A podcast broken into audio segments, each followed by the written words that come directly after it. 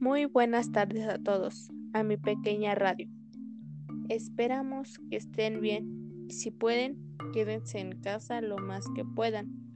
Como ya hemos visto en otros episodios, estamos viendo la relación entre pandemias y la economía.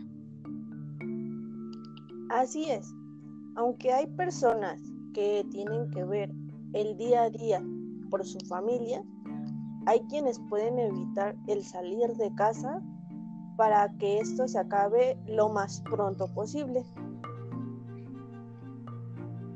Como hemos dicho, hablaremos de diferentes pandemias y la economía. Hoy nos toca hablar acerca de la gripe española y el coronavirus o COVID-19, como lo conozcan más relacionado.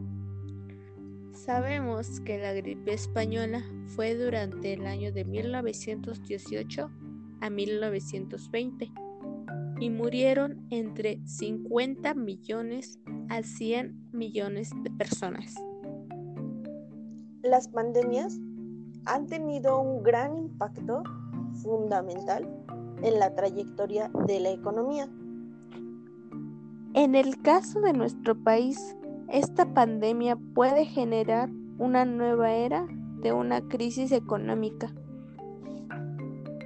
Como ya hemos visto, nuestro país es un país subdesarrollado que no cuenta con mucho dinero ni tecnología y eso es lo que nos afecta más. México ha pasado por diferentes crisis, pero con esta pandemia ya la gente se está alborotando porque muchas personas se han quedado sin empleos y además de que hay varios afectados. La crisis que provocó la gripe fue una de las más históricas que ha habido en el mundo, ya que también mató a mucha gente. Aunque aún no es posible decir cuánto perderá nuestro país, ya que depende de cuánto tiempo dure y de las medidas que tome el gobierno. Sí podemos decir que habrá una caída de PIB, porque ahora ya estamos viendo como mucha gente se ha quedado sin empleo y no está obteniendo un ingreso económico. Así es, la crisis nos está afectando y solo han y no solo a nivel económico, sino que también a nivel social, porque está ocasionando muchas muertes alrededor del mundo. Como consecuencia de la pandemia, hemos visto cómo la canasta básica ha aumentado de precio y que la producción ha descendido. La diferencia que podemos ver entre estas dos pandemias son la, son la gripe que afectó a los jóvenes y adultos y en el coronavirus afectó más a los adultos mayores 60 o más años y bebés con bajas defensas y personas con una enfermedad crónica. Ningún rincón se salvó del, del virus, de la gripe, así que como el coronavirus. La pandemia de 1918 condujo a una caída aguda y persistente. Como ya hemos escuchado, fue después de la Primera Guerra Mundial cuando la pandemia inició. Los países que estuvieron dentro de la guerra apenas habían perdido a la gente y eso provocó que hubiera más muertes.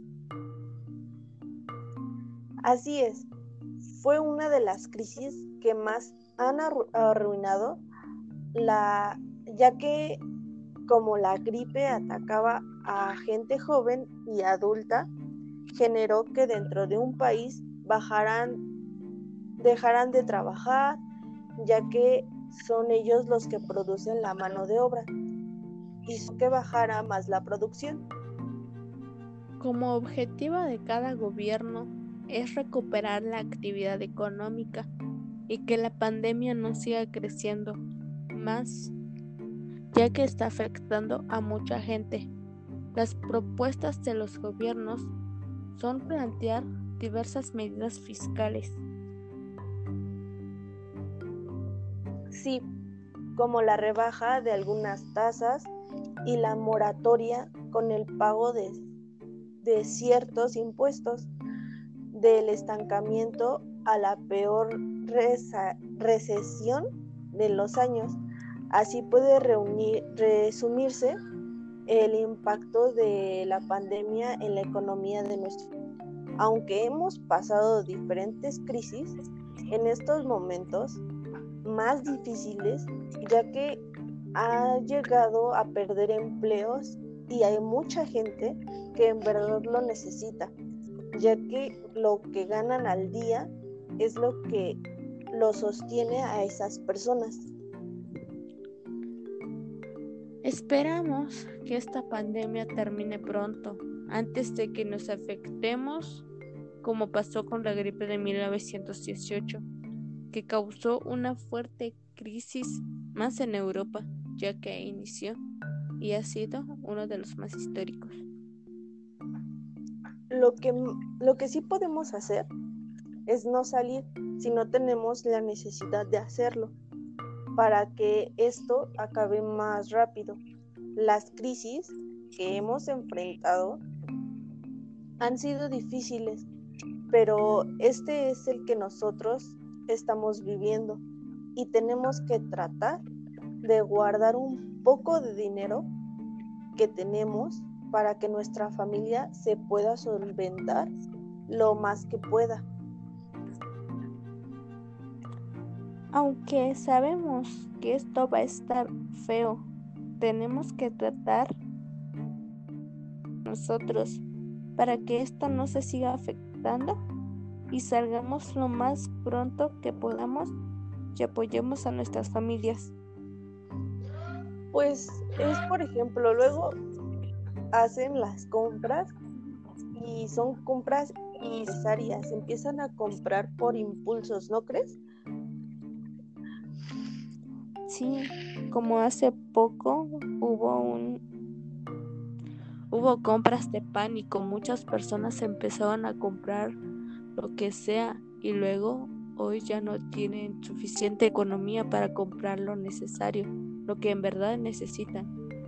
Sí, o sea, en vez de comprar cosas esenciales, cosas que le pudieran durar a la gente, durar a la gente, fueron y compraron cosas que eran como cosas que se podían comer al día o a los dos días, no cosas que se podrían durar como hasta un mes. Por ejemplo, los atunes, la comida enlatada no se, no se compró, fueron compras innecesarias, compras tontas para, la, para las personas.